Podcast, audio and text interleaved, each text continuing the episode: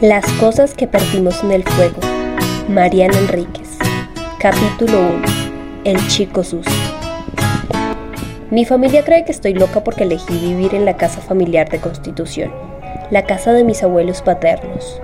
Una mole de piedra y puertas de hierro pintadas de verde sobre las calles Virreyes, con detalles art deco y antiguos mosaicos en el suelo, tan gastados que si se me ocurriera encerrar los pisos, podría inaugurar una pista de patinaje. Pero yo siempre estuve enamorada de esta casa, y de chica, cuando se la alquilaron a un buffet de abogados, recuerdo mi mal humor, cuánto extrañaba estas habitaciones de ventanas altas y el patio interno que parecía un jardín secreto, mi frustración porque cuando pasaba por la puerta ya no podía entrar libremente. No extrañaba tanto a mi abuelo, un hombre callado que apenas sonreía y nunca jugaba. Ni siquiera lloré cuando murió. Lloré mucho más después de su muerte. Perdimos la casa, al menos por unos años. Después, después de los abogados, llegó un equipo de odontólogos y finalmente fue alquilada una revista de viajes que cerró en menos de dos años. La casa era hermosa y cómoda y estaba en notables buenas condiciones, teniendo en cuenta su antigüedad, pero ya nadie o muy pocos querían establecerse en el barrio. La revista de viajes lo hizo solo porque el alquiler para entonces era muy barato, pero ni eso lo salvó de la rápida bancarrota y ciertamente no ayudó que robaran en las oficinas. Se llevaron todas las computadoras, un horno microondas, hasta una pesada fotocopiadora. Constitución es el barrio de la estación de trenes que vienen del sur de la ciudad. Fue en el siglo XIX, una zona donde vivía la aristocracia porteña. Por eso existen estas casas, como la de mi familia, y hay muchas más mansiones convertidas en hoteles o asilos de ancianos, o en derrumbe del otro lado de la estación en barracas. En 1887, las familias aristocráticas huyeron hacia el norte de la ciudad, escapando de la fiebre amarilla. Pocas volvieron, casi ninguna, con los años, familias de comerciantes ricos como la de mi abuelo pudieron comprar las casas de piedra con gárgolas y llamadores de bronce.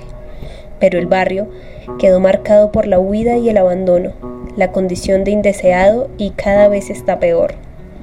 Pero si uno sabe moverse, si entiende las dinámicas, los horarios, no es peligroso. O es menos peligroso. Yo sé que los viernes por la noche, si me acerco a la Plaza Garay, puedo quedar atrapada en alguna pelea entre varios contrincantes posible. Los mini narcos de la calle Ceballos que defienden su territorio de otros ocupantes y persiguen a sus perpetuos deudores. Los adictos que descerebrados se ofenden por cualquier cosa y reaccionan atacando con botellas. Las travestis borrachas y cansadas que también defienden su baldosa. Sé que si vuelvo a mi casa caminando por la avenida estoy más expuesta a un robo que si regreso por la calle Solís. Y eso a pesar de que la avenida está muy iluminada y Solís es oscura porque tiene pocas lámparas y muchas están rotas. Hay que conocer el barrio para aprender esas estrategias. Dos veces me robaron en la avenida. Las dos, chicos que pasaron corriendo y me arrancaron el bolso y me tiraron al suelo. La primera vez hice la denuncia a la policía. La segunda vez ya sabía que era inútil, que la policía les tenía permitido robar en la avenida, con límite en el puente en la autopista, tres cuadras liberadas, como intercambio de los favores que los adolescentes hacían para ellos. Hay algunas claves para poder moverse con tranquilidad en este barrio, y yo las manejo perfectamente, aunque claro, lo imprescindible siempre puede suceder. Es cuestión de no tener miedo y de hacerse con algunos amigos imprescindibles, de saludar a los vecinos, aunque sean delincuentes, especialmente si son delincuentes, de caminar con la cabeza alta, prestando atención. Me gusta el barrio, nadie entiende por qué. Yo sí, me hace sentir precisa y audaz, despierta. No quedan muchos lugares como Constitución en la ciudad, que salvo por las villas de la periferia está más rica, más amable, intensa y enorme, pero fácil para vivir. Constitución no es fácil, y es hermoso, con todos esos rincones que alguna vez fueron lujosos, como templos abandonados y vueltos a ocupar por infieles que ni siquiera saben que entre esas paredes alguna vez escucharon alabanzas a viejos dioses. También vive mucha gente en la calle, no tanta como en la Plaza Congreso, a unos dos kilómetros de mi puerta.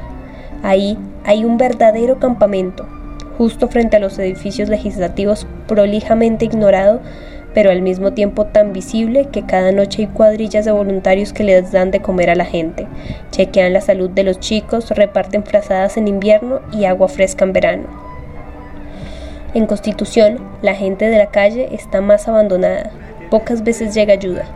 Frente a mi casa, en una esquina que alguna vez fue una despensa y ahora es un edificio tapiado porque nadie quiere ocuparlo, las puertas y ventanas bloqueadas con ladrillos.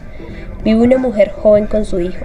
Está embarazada, de unos pocos meses, aunque mm, nunca se sabe con las madres adictas del barrio, tan delgadas. El hijo debe tener unos cinco años. No va a la escuela y se la pasa el día en el subterráneo pidiendo dinero a cambio de estampitas de San, de San Expedito. Lo sé porque una noche, cuando volví a casa desde el centro, lo vi en el vagón. Tiene un método muy inquietante. Después de ofrecerles la estampita a los pasajeros, los obliga a darles la mano. Un apretón breve y mugriento. Los pasajeros contienen la pena y el asco. El chico está sucio y apesta pero nunca había nadie lo suficientemente compasivo como para sacarlo del subte, llevárselo a su casa, darle un baño, llamar a asistentes sociales. Mm, la gente le da la mano y le compra la estampita. Él tiene el ceño siempre fruncido y cuando habla la voz cascada suele estar resfriado y a veces fuma con otros chicos del subte o del barrio de la Constitución. Una noche caminamos juntos desde la estación de subte hasta mi casa. No me habló, pero nos acompañamos. Mm, le pregunté algunas tonterías, su edad, su nombre. No me contestó. No era un chico ni dulce ni tierno. Cuando llegué a la puerta de mi casa, sin embargo, me saludó. Chau, vecina, me dijo. Chau, vecino, le contesté. El chico sucio y su madre duermen sobre tres colchones tan gastados que apilados tienen el mismo alto que un somier común. La madre guarda la poca ropa en varias bolsas de basura negra y tiene una mochila llena de otras cosas que nunca alcanzo a distinguir. Ella no se mueve de la esquina y desde ahí pide plata con una voz lúgubre y monótona. La madre no me gusta.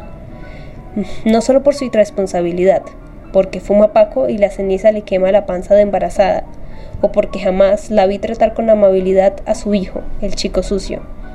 Mm, hay algo más que no me gusta. Se lo decía mi amiga Lala mientras ella me cortaba el pelo en su casa el último lunes feriado.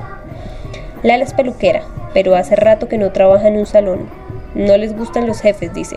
Gana más dinero y tiene más tranquilidad en su departamento, como peluquería. El departamento de Lala tiene algunos problemas.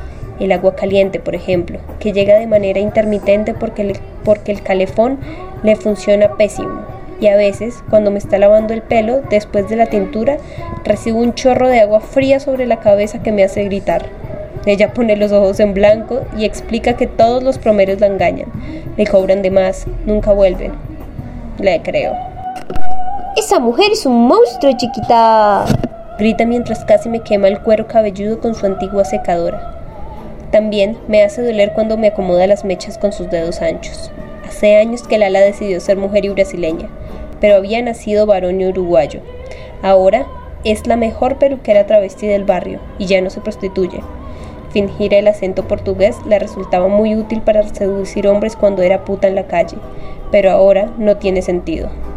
Igual, está tan acostumbrada que a veces habla por teléfono en portugués o cuando se enoja levanta los brazos hacia el techo y le reclama venganza o piedad a la pomba Gira, su ex su personal, para quien tiene un pequeño altar en el rincón de la sala donde corta el pelo justo al lado de la computadora que está encendida en chat perpetuo. ¿A vos también te parece un monstruo entonces? Me da calofrío, mami. Está como maldecida, yo no sé. ¿Por qué lo decís? Yo no digo nada, pero acá en el barrio dicen que hace cualquier cosa por plata y hasta que hasta a veces va a reuniones de brujos. Ay, Lala, qué brujos. Acá no hay brujos. No te creas cualquier cosa. Me dio un tirón de pelo que me pareció intencionado, pero pidió perdón. Fue intencionado. ¿Qué sabrá vos de lo que pasa en serio por acá, mamita? Vos vivís acá, pero sos de otro mundo. Mm, tiene un poco de razón, aunque me molesta escucharlo así. Me molesta que ella tan sinceramente me ubique en mi lugar. La mujer de clase media que cree ser desafiante porque decidió vivir en el barrio más peligroso de Buenos Aires. suspiro. Tienes razón, Lala, pero um, quiero decir, vive frente a mi casa y está siempre ahí, sobre los colchones. Ni se mueve. Vos trabajas muchas horas, no sabes qué hace. Tampoco la controlas de noche. La gente en este barrio, mami, muy... ¿Cómo se dice? Ni te das cuenta y te atacaron. ¿Sigilosa? Eso, tenés un vocabulario que envidia, ¿o no? Sarita, es fina ella. Sarita está esperando que Lala termine con mi pelo desde hace unos 15 minutos. Mm, pero no le molesta esperar. Ojea las revistas. Sarita es una travesti joven que se prostituye en las calles Solís. Y es muy hermosa. Contale, Sarita, contale lo que me contaste a mí. Pero Sarita frunce los labios como una diva de cine mudo y no, tienes, no tiene ganas de contarme nada. Mm, mejor, no quiero escuchar las historias de terror del barrio, que son todas inverosímiles y creíbles al mismo tiempo, y que no me dan miedo, al menos de día. Por la noche, cuando trato de terminar trabajos atrasados y me quedo despierta y en silencio para poder concentrarme, a veces recuerdo las historias que se cuentan en voz baja, y compruebo que la puerta de la calle esté bien cerrada y también la del balcón. Y a veces me quedo mirando a la calle, sobre todo la esquina donde duerme el chico sucio y su madre, totalmente quietos, como muertos sin nombre.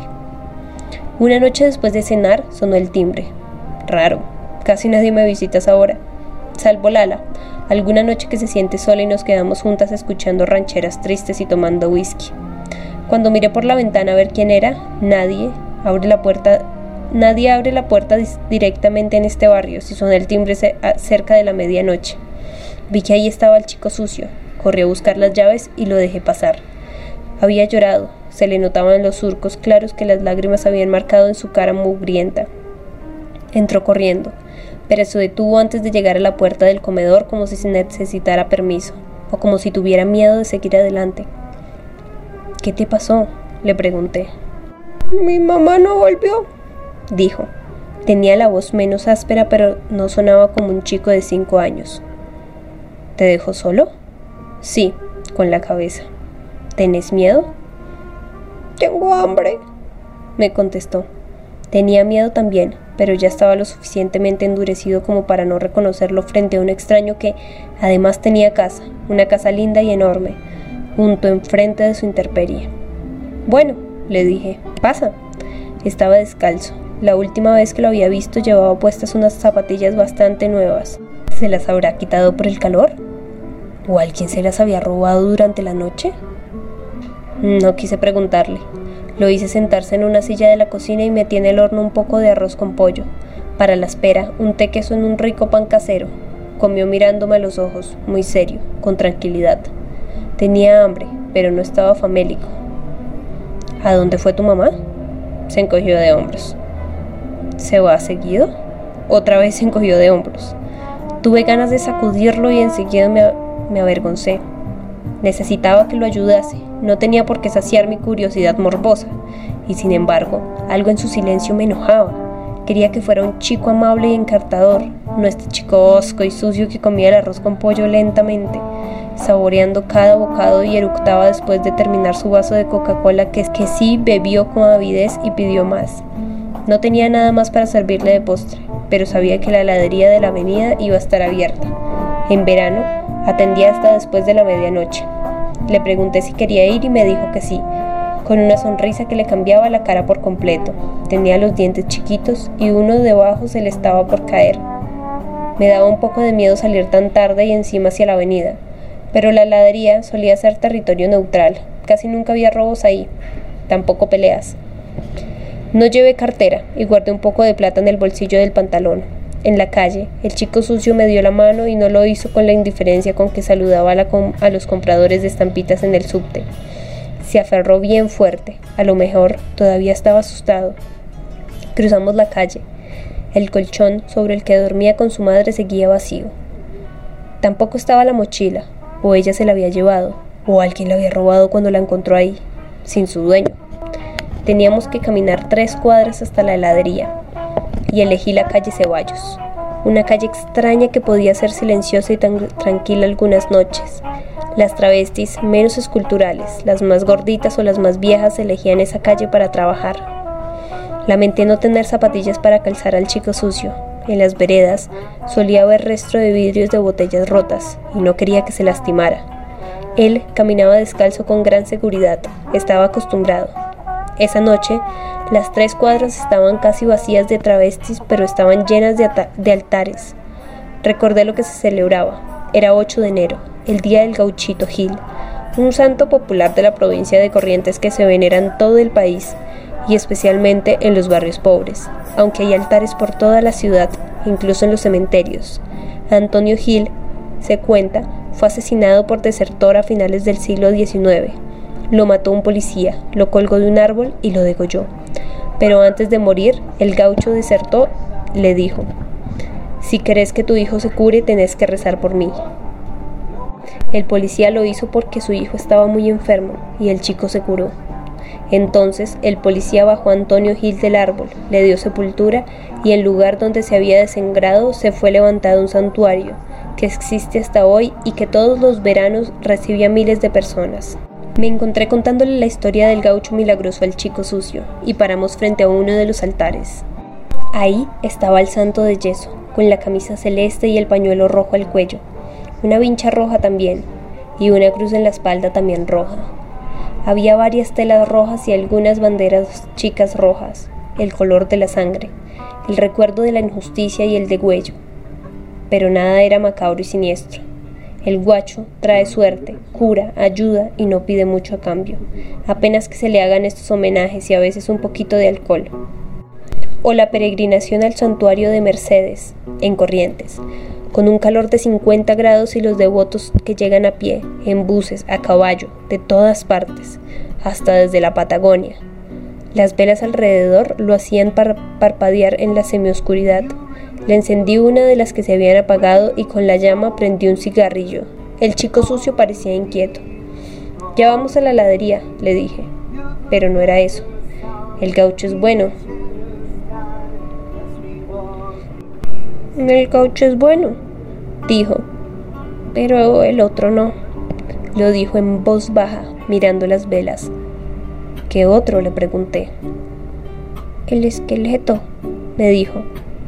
Allá atrás hay esqueletos. En el barrio, allá atrás, es una referencia al otro lado de la estación pasando los andenes, ahí donde las vías y sus trenes se pierden hacia el sur. Ahí suelen aparecer altares para santos menos amables que el gauchito Gil. Sé que el ala lleva hasta el terraplén, siempre de día porque puede ser peligroso. Sus ofrendas para la pomba gira, sus platos coloridos y sus pollos compradores en el supermercado porque no se anima a matar una gallina. Y ella me contó que hay montones de San la Muerte allá atrás, el santito esqueleto con sus velas rojas y negras. Pero no es un santo malo, le dije al chico sucio que me miró con sus ojos muy abiertos, como si le estuviera diciendo una locura.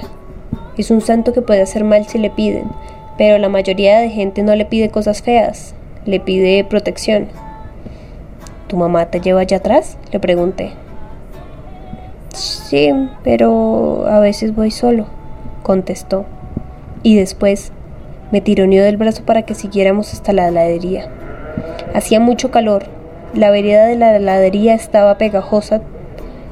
¿Tantos helados debían haber chorreado? Pensé en los pies descalzos del chico sucio, ahora con toda esa nueva mugre. Él entró corriendo y pidió con su voz vieja uno grande de dulce de leche granizado y chocolate. Yo no pedí nada. El calor me quitaba el hambre y no sabía qué debía hacer con el chico si su madre no aparecía. ¿Llevarlo a la comisaría? ¿A un hospital? hacer que se quedara en casa hasta que ella volviera? ¿Existía algo así como servicios sociales en esta ciudad? Mm, sí, existía. Un número para llamar durante el invierno, para avisar si alguna persona que vivía en la calle estaba pasando demasiado frío. Pero yo no sabía de mucho más. Me daba cuenta mientras el chico sucio se lamía los dedos chorreados de lo poco que me importaba la gente, de lo naturales que me resultaban esas vidas desdichadas.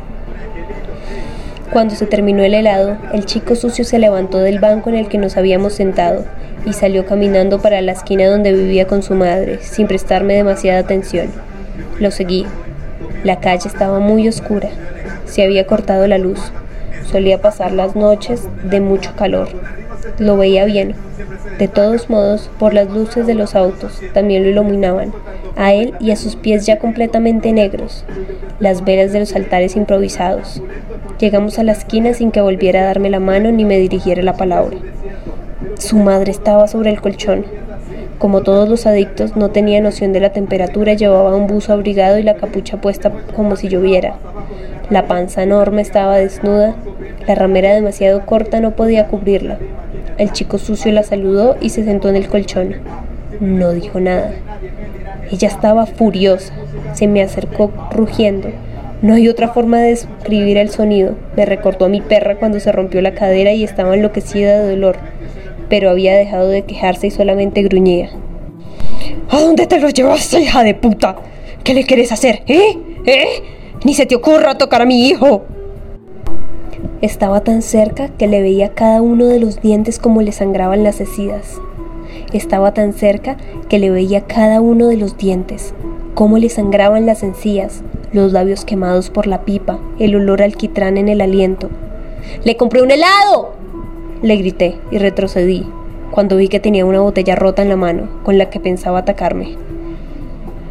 ¡Rájate corto, hija de puta!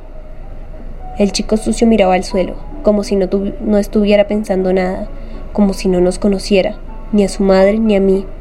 Me enojé con él. Qué desagradecido el pendejo, pensé, y salí corriendo. Entré en mi casa lo más rápido que pude, aunque las manos me temblaban y me costó encontrar la llave. Encendí todas las luces. En mi cuadra no se había cortado la electricidad, por suerte. Tenía, tenía miedo de que la madre mandara a alguien a buscarme, a pegarme. No sabía qué podía pasarle por la cabeza. No sabía qué amigos tenía en la cuadra. No sabía nada de ella. Después de un rato, subí al primer piso y las pies desde el balcón. Estaba acostada boca arriba, fumando un cigarrillo. El chico sucio parecía dormir a su lado. Me fui a la cama con un libro y un vaso de agua, pero no pude leer ni prestarle atención a la tele. El calor parecía más intenso con el ventilador encendido que solo revolvía aire caliente y atenuaba los ruidos de la calle. A la mañana me obligó a desayunar antes de salir a trabajar. El calor ya era sofocante y el sol apenas terminaba de salir. Cuando cerré la puerta, lo primero que noté fue la ausencia del colchón en la esquina de enfrente. No quedaba nada del chico sucio y su madre. No habían dejado atrás ni una bolsa, ni una mancha, ni una colilla de cigarrillo. Nada, como si nunca hubiesen estado ahí. El cuerpo apareció una semana después de la desaparición del chico sucio y su madre. Cuando volví de trabajar con los pies hinchados por el calor y soñando con la frescura de mi casa de techos altos y ambientes grandes, que ni el verano más infernal podía calentar del todo, encontré la cuadra enloquecida, con tres patrulleros de la policía, la cinta amarilla que aísla las zonas donde ocurrió un delito, y cantidad de gente amontonada justo fuera del perímetro. No me costó reconocer a Lala, con sus zapatos de tacón blanco y su rodete dorado. Estaba tan nerviosa que se había olvidado de ponerse las pestañas postizas del ojo izquierdo y su cara parecía simétrica, casi paralizada de un lado. ¿Qué pasó? Encontraron a una criatura. ¿Muerta? ¿Qué te parece? Degollada. Tienes cable, amor mío. A Lala le habían cortado la conexión por falta de pago hacía meses. Nos metimos en mi casa, nos acostamos en la cama a ver televisión, con el ventilador de techo dando giros peligrosos de tan rápidos y la ventana del balcón abierta por si escuchábamos algo desde la calle que valiera la pena. Sobre la cama, en una bandeja, puse una jarra helada de jugo de naranja y Lala reinó sobre el control remoto. Era extraño ver nuestro barrio en la pantalla, escuchar por la ventana a los periodistas que corrían, asomarnos y encontrar las camionetas de los diferentes canales. Era extraña la decisión de esperar los detalles del crimen por televisión, pero las dos conocíamos bien la dinámica del barrio. Nadie iba a hablar, no con la verdad, al menos durante los primeros días. Primero, el silencio, por si alguno de los involucrados en el crimen merecía lealtad, aunque fuera el horrible crimen de un chico. Primero, la boca callada. En unas semanas empezarían las historias. Todavía no. Ahora era el momento de la tele. Temprano, alrededor de las 8 de la noche, cuando Lala y yo empezábamos una larga velada que arrancó con jugo de naranja, siguió con pizza y cerveza y terminó con whisky. Abrí una botella que me había regalado mi padre. La información era escueta. En el estacionamiento en desuso de la calle Solís había aparecido un chico muerto, degollado. Habían colocado la cabeza a un costado del cuerpo. A las 10 se sabía que la cabeza estaba pelada hasta el hueso y que no se había encontrado pelo en la zona. También que los párpados estaban cosidos y la lengua mordida. No se sabía si por el propio chico muerto o y esto le arrancó un grito al ala por los dientes de otra persona. Los programas de noticias siguieron con la información hasta la trasnoche, renovando periodistas, cubriendo en vivo desde la calle. Los policías, como de costumbre, no decían nada ante las cámaras, pero suministraban información constantemente a la prensa. Para la medianoche, nadie había reclamado el cuerpo. También se sabía que había sido torturado. El torso estaba cubierto de quemaduras de cigarrillos. Sospechaban un ataque sexual, que se confirmó alrededor de las 2 de la mañana, cuando se filtró un primer informe de los peritos forenses. Y a esa hora nadie reclamaba el cuerpo, ni un familiar, ni madre, ni padre, ni hermanos, ni tíos, ni primos, ni vecinos, ni conocidos. Nadie. El chico decapitado, decía la televisión, tenían entre 5 y 7 años. Era difícil calcularlo porque en vida había estado mal alimentado me gustaría verlo, le, dije a Lala. No seas loca, ¿cómo van a mostrar a un chico decapitado? ¿Para qué lo querés ver? ¡Qué macabra que sos! Siempre fuiste mostrita a la condesa morbosa en el palacio de la calle Virreyes. Es que, Lala, me parece que lo conozco. ¿A quién conoces? ¿A la criatura? Le dije que sí y me puse a llorar. Estaba borracha pero también estaba segura de que el chico sucio era ahora el chico decapitado. Le conté a Lala el encuentro, esa noche que me había tocado el timbre. ¿Por qué no lo cuidé? ¿Por qué no averigüé cómo sacárselo a la madre? ¿Por qué al menos no le di un baño? Si tengo una bañera antigua, hermosa, grande, que apenas uso, en la que me doy duchas rápidas sola, que muy de vez en cuando disfruto con un buen baño inmerso, ¿por qué al menos no quitarle la mugre?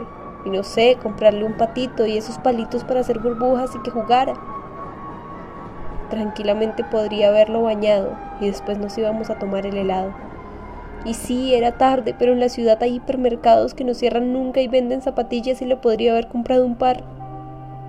¿Cómo lo dejé andar descalzo? De noche, por estas calles oscuras. No tendría que haberlo dejado volver con su madre. Cuando ella me amenazó con la botella, tendría que haber llamado a la policía para que la metieran presa y quedarme yo con el chico o ayudar a que entrara en adopción con una familia que lo quisiera. Pero no, me enojé con él, por malagradecido, porque no me defendió de su madre. Me enojé con un chico aterrorizado, hijo de una madre adicta, un chico de cinco años que vive en la calle, que vivía en la calle porque ahora está muerto, degollado, Lala me ayudó a vomitar en el inodoro. Y después fue a comprar pastillas para mi dolor de cabeza. Yo vomitaba de borracha y de asustada, y también porque estaba segura de que era él, el chico sucio, violado y degollado, en un estacionamiento, quién sabe por qué. ¿Por qué le hicieron esto, Lala? Le pregunté acurrucada en sus brazos fuertes, otra vez en la cama las dos fumando lentamente nuestros cigarrillos de la madrugada. Mi princesa, yo no sé si es que tu chico es el que mataron, pero cuando sea la hora vamos a la fiscalía, así te quedas más tranquila. ¿Me acompañas? Por supuesto. Pero ¿por qué, Lala? ¿Por qué hicieron una cosa así? Lala apagó el cigarrillo en un plato que estaba al lado de la cama y se sirvió otro vasco de whisky. Lo mezcló con Coca-Cola y revolvió el hielo con un dedo. Yo no creo que ese sea tu chico. A este que mataron, se ensañaron. Era un mensaje para alguien. ¿Es una venganza narco? No más los narcos matan así. Nos quedamos calladas. Tuve miedo. ¿Había narcos así en Constitución? ¿Como los que me sorprendían cuando leía sobre México? Diez cadáveres sin cabeza colgando de un puente. Seis cabezas arrojadas desde un auto en la escalinata de una legislatura. Una fosa común con 73 muertos algunos decapitados, otros sin brazos. Lala fumó en silencio y puso el despertador.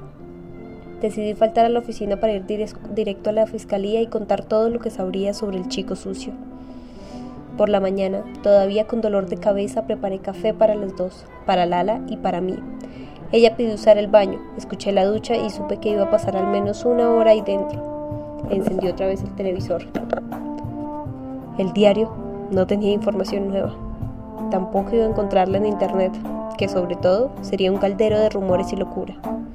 El noticiero de la mañana decía que había aparecido una mujer a reclamar al chico decapitado, una mujer llamada Nora, que había llegado a la morgue con un bebé recién nacido en brazos de algunos familiares. Cuando escuché lo de bebé recién nacido, el corazón me dio un golpe en el pecho. Era definitivamente el chico sucio entonces. La madre no había ido a buscar el cuerpo antes porque de casualidad espantosa la noche del crimen había sido la noche del parto. Tenía sentido. El chico sucio había quedado solo mientras su madre paría y entonces... ¿Entonces qué? Si era un mensaje, si era una venganza, no podría estar dirigido a esa pobre mujer que había dormido frente a mi casa tantas noches, esa chica adicta que debía tener poco más de 20 años. A lo mejor el padre, eso, el padre. ¿Quién sería el padre del chico sucio? Pero entonces las cámaras enloquecieron, los camarógrafos corrían, los cronistas se quedaban sin aliento, todos se arrojaban sobre la mujer que salía de la fiscalía y gritaba, Nora, Nora, ¿quién cree que le hizo esto a Nachito? Se llamaba Nacho. Llamaba Nacho. Susurré. Y de pronto ahí estaba, en pantalla, Nora, un primer plano de su llanto y sus gritos. Ay, y no era la madre del chico sucio, era una mujer completamente diferente, una mujer de unos 30 años, ya canosa, morena y muy gorda, los kilos que había ganado en el embarazo seguramente, casi lo contrario de la madre del chico sucio. No se entendía lo que gritaba, se caía, alguien la sostenía por detrás, una hermana seguramente. Cambió de canal, pero todos tenían a esa mujer gritando hasta que un policía se interpuso entre los micrófonos y los gritos y apareció un patrullero para llevársela. Había muchas novedades. Se las conté a Lala sentada en el inodoro mientras ella se afeitaba, arreglaba su maquillaje, se recogía el pelo en un prolijo rodete. Se llama Ignacio, Nachito, y la familia lo había denunciado desaparecido el domingo, pero cuando vieron por televisión lo que pasaba, no pensaron que era su hijo, porque este chico, Nachito, desapareció en Castelar. Son de Castelar. Pero es lejísimo. ¿Cómo terminó acá? Princesa, qué panto eso. Ya levanté todos mis turnos, ya decidí. No puedo cortar pelo después de esto. Tiene el ombligo cosido también. ¿Quién, la criatura? Sí, parece que le arrancaron las orejas. Reina, este es el barrio, nadie duerme más, yo te digo. Acá seremos delincuentes, pero esto es satánico. Eso están diciendo, que es satánico. No, satánico no. Dicen que fue un sacrificio, una ofrenda a la San la Muerte. ¡Salve Pumba Gira! ¡Salve María Pandila! Anoche te conté que el chico me dijo de San la Muerte. No es él, Lala, pero él sabía. Lala se arrolló frente a, frente a mí y me clavó sus enormes ojos oscuros. Usted, princesa, no va a decir nada de esto, nada. Ni a la fiscalía ni a nadie. Anoche yo estaba loca de dejarla ir a ver a la jueza. Nada de nada. Nosotras somos una tumba con perdón de la palabra. La escuché, tenía razón. Yo no tenía nada que decir, nada que contar. Apenas una caminata nocturna con un chico de la calle que había desaparecido como solían desaparecer los chicos de la calle. Sus padres se mudan de barrio y se los llevan con ellos. Se unen a una bandita de ladrones niños o de limpiavidrios en la avenida de las mulas de droga, cuando los usan para vender droga. Tienen que, que cambiar de barrio seguido hacen campamento en una estación de subte. Los chicos de la calle no se quedan nunca en un solo lugar. Pueden durar un tiempo, pero siempre se van. También se escapan de sus padres o se van porque aparece un tío lejano que se compadece y se los lleva a sus casas. Lejos, en el sur, una casa sobre una calle de tierra compartir una habitación con cinco hermanos, pero al menos a estar bajo un techo. No era raro, para nada, que madre e hijo hubiesen desaparecido de un día para otro. El estacionamiento donde había aparecido el chico decapitado no quedaba en el recorrido que el chico sucio y yo habíamos hecho esa noche. ¿Y lo de San la Muerte? Casualidad. Lala decía que ese barrio estaba lleno de devotos de San la Muerte. Todos los inmigrantes paraguayos y la gente de Corrientes eran fieles del santito, pero eso no los convertía en asesinos. Ella era devota de la pompa gira, que tiene el aspecto de una mujer demonio con cuernos y tridentes. ¿Y eso la convertía en una asesina satánica? Claro que no. Quiero que te quedes conmigo unos días, Lala. Pero claro, princesa, yo mismo preparo mis aposentos. A Lala le encantaba mi casa. Le gustaba poner música bien alto y bajar las escaleras lentamente con su turbante y un cigarrillo. Una mujer fatal negra. Soy la Josephine Baker, decía, y después se lamentaba por ser la única travesti de constitución que tenía la remota idea de quién era Josephine Baker. No tenés noción de lo bruta que son esas chicas nuevas, ignorantes y huecas como una callería. Cada vez vienen peor. Están todo perdido. Me costaba caminar por el barrio con la seguridad antes del crimen. El asesinato de Nachito había ejercido un efecto casi narcótico en esa zona de constitución. De noche no se escuchaban peleas, los dealers se habían mudado unas cuadras más al sur, habían demasiados policías custodiando el lugar donde se había encontrado el cuerpo que decían los diarios y los investigadores no había sido la escena del crimen. Alguien lo había depositado ya muerto en el viejo estacionamiento. En la esquina donde solían dormir el chico, el chico sucio y su madre, los vecinos hicieron un altar para el degolladito, como lo llamaban, y pusieron una foto que decía justicia para Nachito. A pesar de las aparentes buenas intenciones de los investigadores, no se creía del todo la conmoción del barrio. Al contrario, Pensaban que estaban encubriendo a alguien, por eso la fiscalía había ordenado interrogar a muchos vecinos. A mí también me llamaron a declarar. No le avisé a Lala para que no se desesperara. A ella no le había llegado la notificación. Fue una entrevista muy corta y no dije nada que pudiera servirles. Esa noche había dormido profundamente. Mm, no, no escuché nada. Hay varios chicos de la calle así. Me mostraron la foto de Nachito. Negué haberlo visto.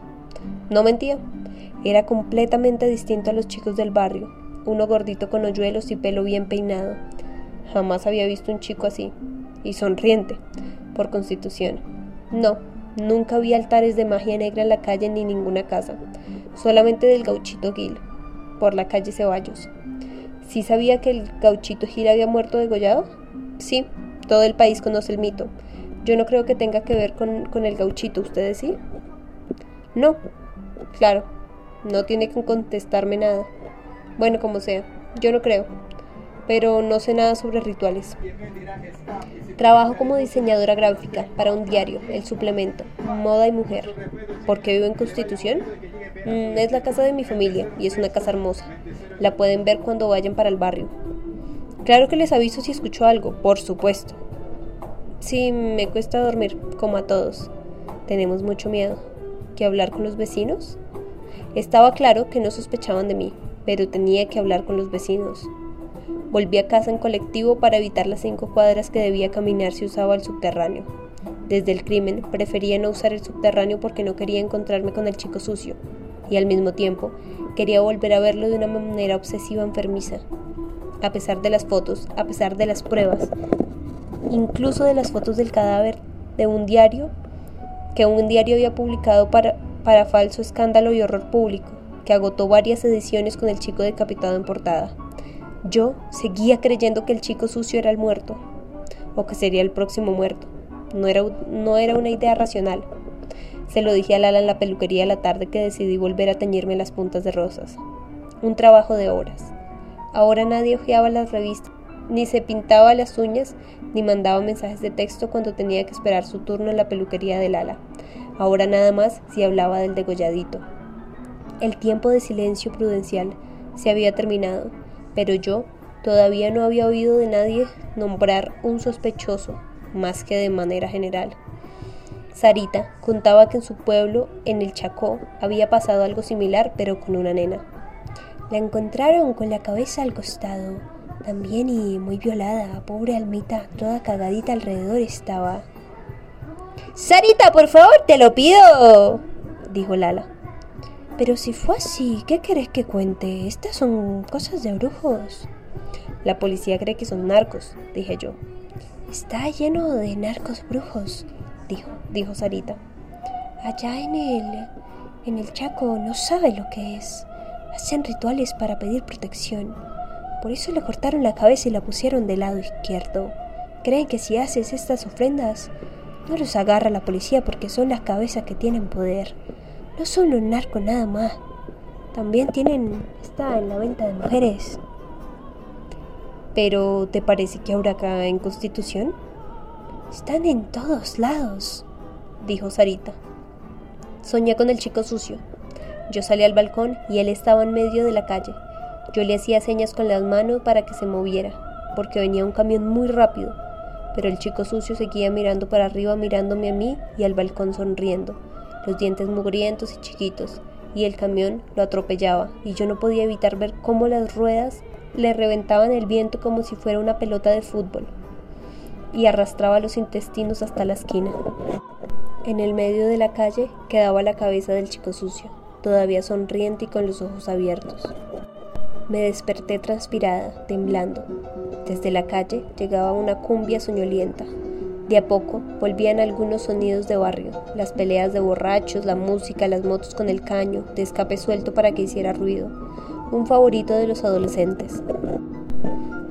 La investigación estaba bajo secreto de sumario, una manera de decir que la desorientación era total. Visité varias veces a mi madre y cuando me pidió que me mudara con ella, un tiempo al menos, le dije que no. Me acusó de loca y discutimos a los gritos como nunca antes. Esa noche volvía tarde porque después de la oficina había ido a la fiesta de cumpleaños de una compañera de trabajo. Era una de las últimas noches del verano. Volví en colectivo y me bajé antes para caminar por el barrio, sola. Ya sabía moverme de vuelta. Si uno sabe moverse, constitución es bastante fácil. Iba fumando, y entonces la vi. La madre del chico sucio era delgada. Siempre había sido delgada, incluso durante el embarazo. De atrás, nadie hubiera adivinado su panza. Es el físico tipo de las adictas. Las caderas siguen siendo estrechas como si se resistieran a dejar lugar para el bebé. El cuerpo no produce grasa, los, mus los muslos no se ensanchan, a los nueve meses, las piernas son dos palitos endebles que sostienen una pelota de básquet. Una mujer que se tragó una pelota de básquet.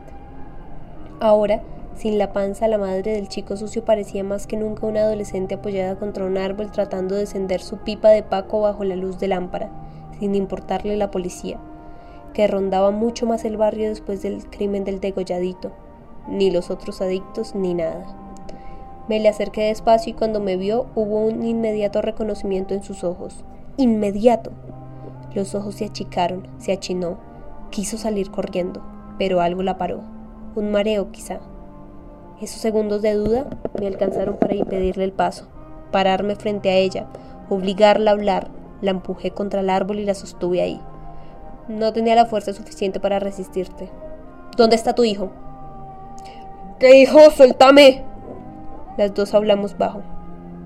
Tu hijo, sabes bien de lo que te estoy hablando. La madre del chico sucio abrió la boca y me dio náuseas, su aliento hambre, dulce y podrido como una fruta al sol, mezclado con el olor medio, médico de la droga y ese peste a, a quemado. Los adictos huelen a goma ardiente, a fábrica toxa, tóxica, a agua contaminada, a muerte química. Yo, yo no tengo hijos, la apreté más contra el árbol, la agarré del cuello. No sé si sentía dolor, pero le clavé las uñas. Igual, no iba a recortarlo dentro de unas horas. Yo tampoco le tenía miedo a la policía. Además, no iban a preocuparse demasiado por una pelea entre mujeres. Vas a decir la verdad. Hasta hace poco estabas embarazada. La madre del chico sucio quiso quemarme con el encendedor, pero alcancé a verle la intención, la mano delgada que quería acercar la llama a mi pelo. Quería incendiarme la hija de puta. Le apreté la muñeca tan fuerte que el encendedor cayó a la vereda. Dejó de resistirse. ¡Yo no tengo me gritó. Y el grito de su voz demasiado gruesa, enferma, me despertó. ¿Qué estaba haciendo? ¿Ahorcando a una adolescente moribunda frente a mi casa? A lo mejor mi madre tenía razón.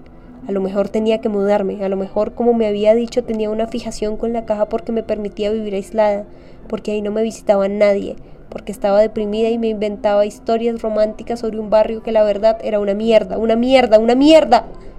Esa gritó mi madre, y yo juré no volverle a hablar, pero ahora, con el cuello de la joven adicta entre las manos, pensé que podía tener algo de razón, que no era la princesa en el castillo, sino la loca encerrada en la torre.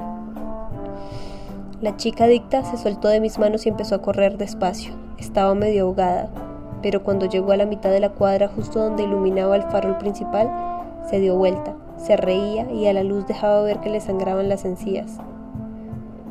¡Yo se los di! me gritó.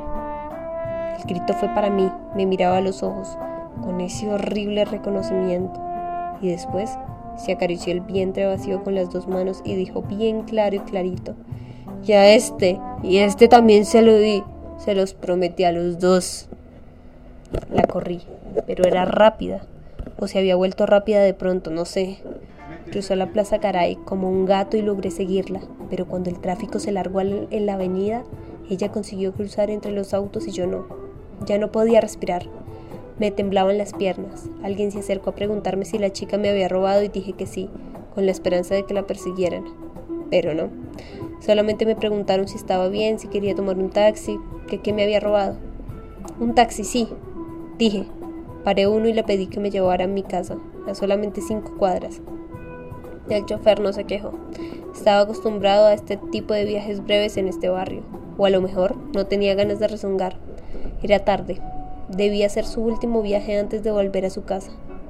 Cuando cerré la puerta no sentí el alivio de las habitaciones frescas, de la escalera de madera, del patio interno, de los azulejos antiguos, de los techos altos. Encendí la luz y la lámpara parpadeó. Se va a quemar, pensé. Voy a quedar a oscuras. Pero finalmente se estabilizó. Aunque daba una luz amarillenta antigua de baja tensión, me senté en el piso con la espalda contra la puerta. Esperaba los golpes suaves de la mano pegajosa del chico sucio o el ruido de su cabeza rodeando por la escalera. Esperaba al chico sucio que iba a pedirme otra vez que lo dejara pasar.